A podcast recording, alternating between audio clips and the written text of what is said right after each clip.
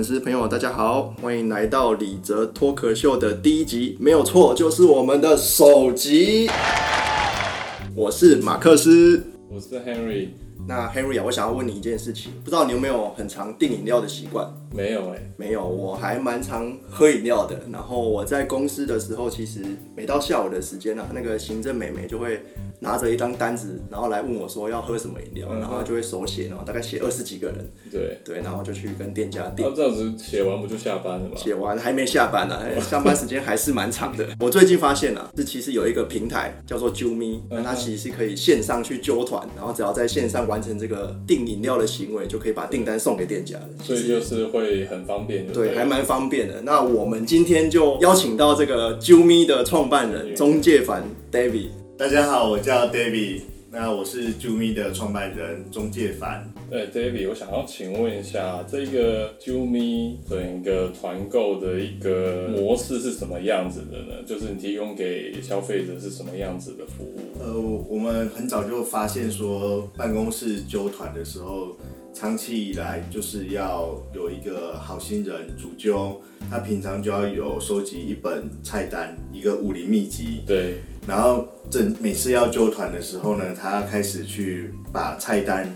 跟附附上一张白纸，然后一支笔，然后整个办公室呢开始传递说统计大家要喝什么饮料。统计完以后呢，那这个过程中可能有人要看一分钟、两分钟，那遇到有些人他有选择障碍，他可能要看个五分钟。那全部统计完，可能就是三十分钟就过去了。那接下来他打电话给店家，那打电话店家把品相、甜度、冰块全部都报完了以后，可能又花了两分钟，店家还要重复再再确认一次，对，来来回回五分钟就消失了。但是即便已经再次确认后呢，常常还是会订错饮料。但是喝到不一样的饮料的时候，其实是一件很痛苦的事情对，。非常非常不开心。对，我们就要想办法解决这件事情，让这个流程能不能简单一点，然后不要再透过纸跟笔了。因为以前像很多订单的时候，可能一次叫个二十杯、三十杯的时候，店家会说不好意思，可以不要用打电话的吗？你用传真好不好？对，但是这件事情就很诡异耶，现在已经二零一九年了，二零二零了，二零二零了。对请问你们知道传真机是什么时候发明的吗？呃，不知道，传真机发明的时候，美国总统是谁？换个方式来问，更难。小布希的爸爸这个总统你一定认识，你一定有听过。雷根，再久一点，再久一点，再久一点，林肯，没错，就是林肯。太厉害了，Henry。在一八六四年的时候，嗯传真机就发明了。对，但是我们现在已经二零二零了，哎，上百年的记忆。对，这是个上百年的记录。那我们应该要有一个更好的方式去解决这个问题。而且现在因为大家都环保意识抬头嘛，每次订饮料都用了一大堆纸啊，这样其实也是很不环保的一件事情。是，那店家有更新菜单的时候，他就要重新再说附饮料来的时候，他要附上新的 DS。其实现在啾咪上面也不只有饮料了，现在还有很多餐点。那餐点它的菜色其实更复杂。就是我们从饮料开始做的时候，后来有些消费者就要求我们说，上面他很喜欢在平台上面揪团喝饮料，但是能不能揪团吃早餐呢？好，那你们这个这个这个东西是什么时候开始成立的？呃，我们从二零一五年的时候开始做，呵呵，是，然后在十月的时候上线。所以这个模式其实应该已经算是非常成熟的一个模式了。我想要问 David，就是在因为这个是你创业的成果嘛，那是整个创业的过程是什么样子？可以跟大家稍微介绍一下。一开始的时候，我曾经有在上海去工作过。那只要在上海工作过以后，回到台湾，通常都会想要做外送，Yeah，因为上海是一个它本身就是一个外送的城市，它可能在没有网络的环境下，打通电话，便利商店就会一碗泡面，它也帮你送来。那回到台湾以后，我们就想说，有这么好的服务，我们要怎么去切入，把它推广到台湾？那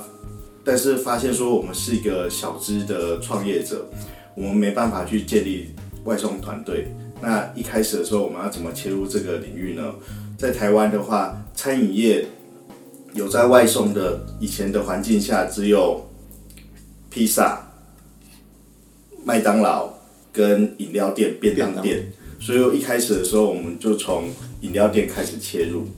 由我们负责把订单去收集，帮助消费者去收集订单，以及把订单传递给店家，让他接收订单这件事情，我们把它做好。那至于外送这件事情，还是交由店家来处理。我比较好奇是那个啦，就是 David，那你在背后的这个商业模式上，究竟跟消费者、跟平台，甚至就 Jumi 他到底扮演在这中间扮演什么样的一个角色？呃，在消费者这边，我们没有跟消费者收任何的费用，我们纯粹就是帮消费者优化他揪团的方式。那对店家的话呢，我们会提供一个四 G 物联网的一个出热感应出单机，让他方便的去接收订单。那为什么会演变成是店家接单的方式是由一台四 G 的出单机来来接收订单？最主要一开始的时候，我们开发了一支店家版的 APP，它可以透过 APP 来接收订单。但在一五年的那个环境下，大家已经对于安装 APP 是没有那么大的热情的，而且要求来上班以后为了要装这 APP，其实是有难度的。所以后来我们就经过了赖辅导，我们有加入，我们是第一届赖 Polo Star 的团队，我们做了一个赖的机器人。店家由赖机器人来接订单，那消费者同时他可以透过 APP，可以透过网页，可以透过赖机器人，也可以去送订单。所以两两个方向，消费者订餐跟店家接单，通通都可以用赖的机器人来做接单。但是我们又后来又发现一个问题是，店家的工读生的人员其实是来来去去，流动非常的大。对，那每一次都要有新的成员进来的时候，就要去设定。那有新的成员离开以后呢，要把它移除，是一个非常繁琐的事情。那有没有一个方式可以结合像以前一样，就是他透过一个装置直接把订单直接列印出来就可以了？那他透过这个订单，他就直接去做餐点，他不用去特别的教育训练说 POS 机要怎么操作。那小白单对电餐饮业来讲，这是一个非常熟悉的界面，因为餐饮业的最后一路其实就是小白单，小白单的下一步就是把餐点制作出来。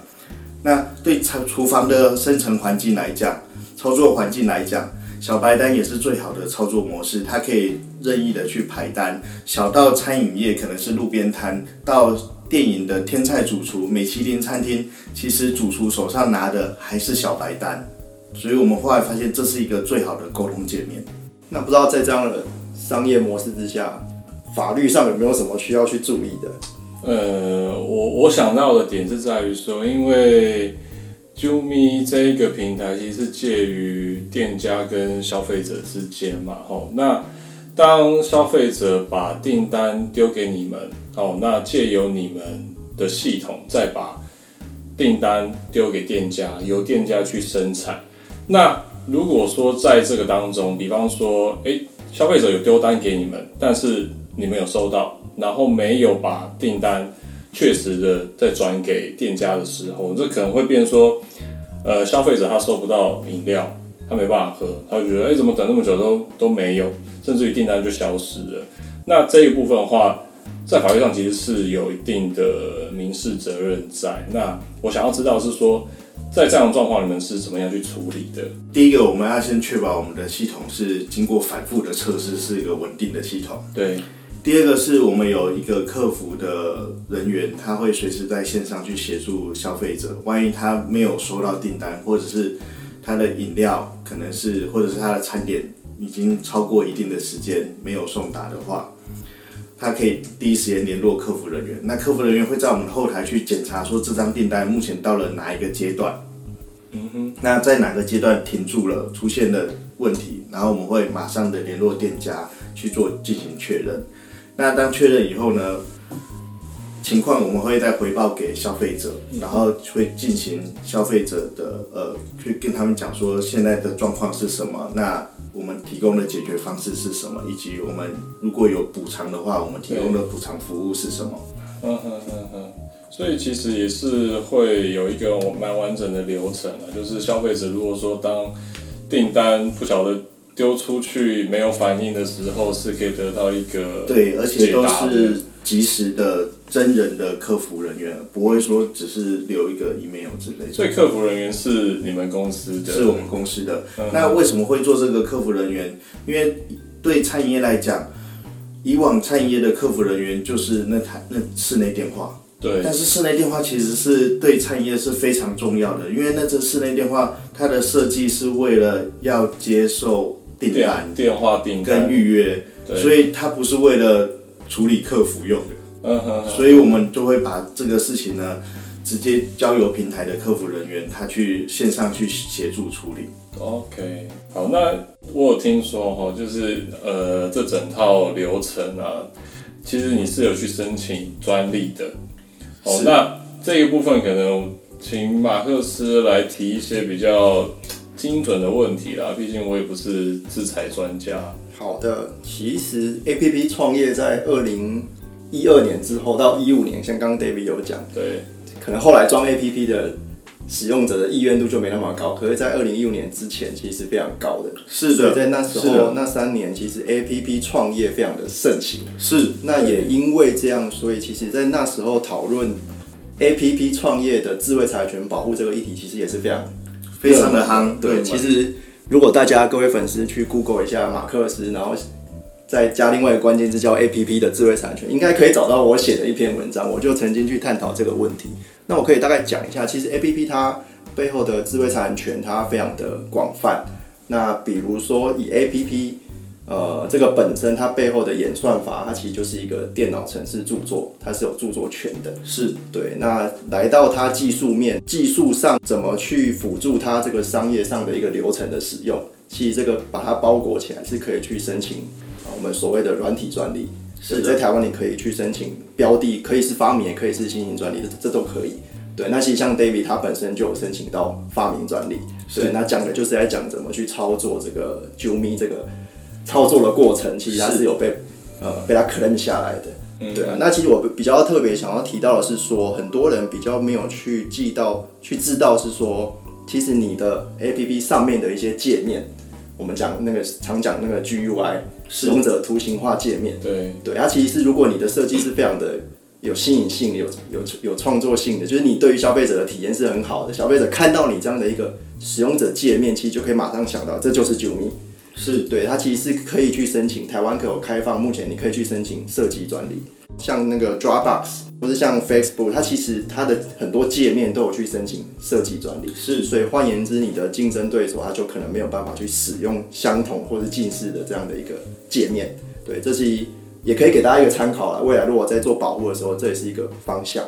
对，那其他当然就商标的部分，这个大家直觉上会比较容易去想到，哎、我的公司名、我的品牌名，对对，甚至呃你的服务的有些比较特殊的服务的名字，对，对，那那些都可以去申请商标权把它保护下来。所以，其实如果你拉开来看的话，会有这么多面向可以去去思考了。嗯对啊。那我个人是比较好奇，想要也想要再趁一点点时间去问 David 啊，你当初为什么会想要申请专利？专利对你来说到底有什么样的目的或是价值？对啊，因为这个部分其实也可以提供其他的创业者参考一下，在事业初创的时候，有些有什么东西是必须要先付出的，因为这些东西的价值可能大过于你往后在经营上面的价值。一开始的时候，我们就在观察主揪他是怎么去揪团的。那我们发现，刚刚就是他要去传递这些纸张，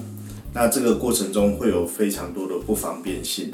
然后我们就发明说，有没有什么方式不要用传递纸张的方式呢？同样的传递这张订单，可不可以用其他的方式？那一开始的时候，我们就会说，那我们用传递用 A P P 的方式来传递传递订单。但是很快的，我们就一上线后，我们就发现说，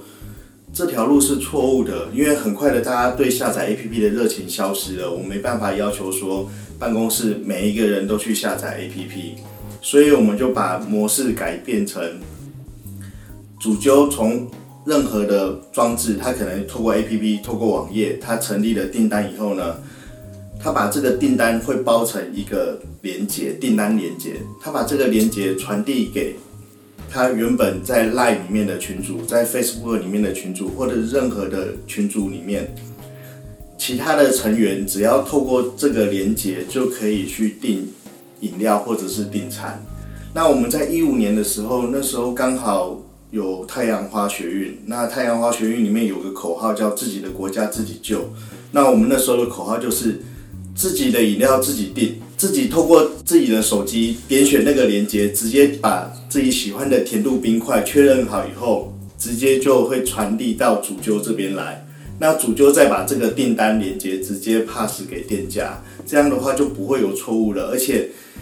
不用说，一个二三十个人的办公室团队里面，我要订个饮料，可能传递订单的时候就要花费掉二三十分钟，可能只要两分钟就可以收集到三十杯各式各样不同口味的订单。然后我们就发现这件事情，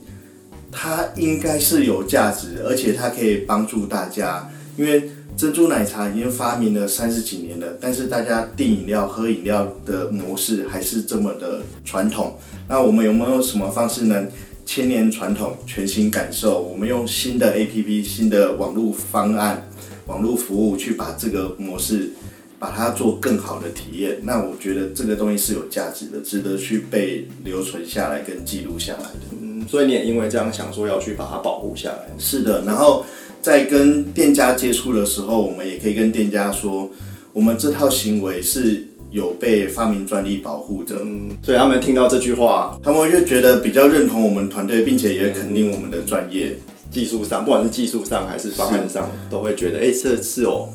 取得专利的一个，是的，这个认证的感觉。虽然实际上没有什么认证啊，我们常讲专利其实不是一种认证，但是那个消费行销上可能还是多少有一点。还是会有一些作用，是意向上的帮助，那这蛮有趣的，对啊，也可以给一些其他的创业者，如果未来想要去申请专利的时候，可以多一点思考了。他可能不知不仅仅只是可能做了作为一个武器，想要去攻击对手，或是他其实可以在你的事业上，呃，行销上、产品的行销上，或许有一点帮助。那今天我们就由马克思来。做个结尾吧，做个结尾啊！我们时间过得非常快，我们节目一下子又来到十几分钟，又来到 ending。其实还有很多问题会想要跟 David 再继续聊下去的。那不过我想时间的关系，今天我们就呃主要用一点点时间来让大家知道，这个其实网络时代的来临，要用更多网络思维下的一些行为。那去改改变我们以往的一些呃行为模式，比如说订购饮料，是有更方便的方式啊。那呃，我们绝对不是夜配，但是欢迎各位上班族们回家赶快下载这个救命的这个 APP。那我们最后就再谢谢 David 吧，谢谢大家，谢谢，拜拜，拜拜，拜拜。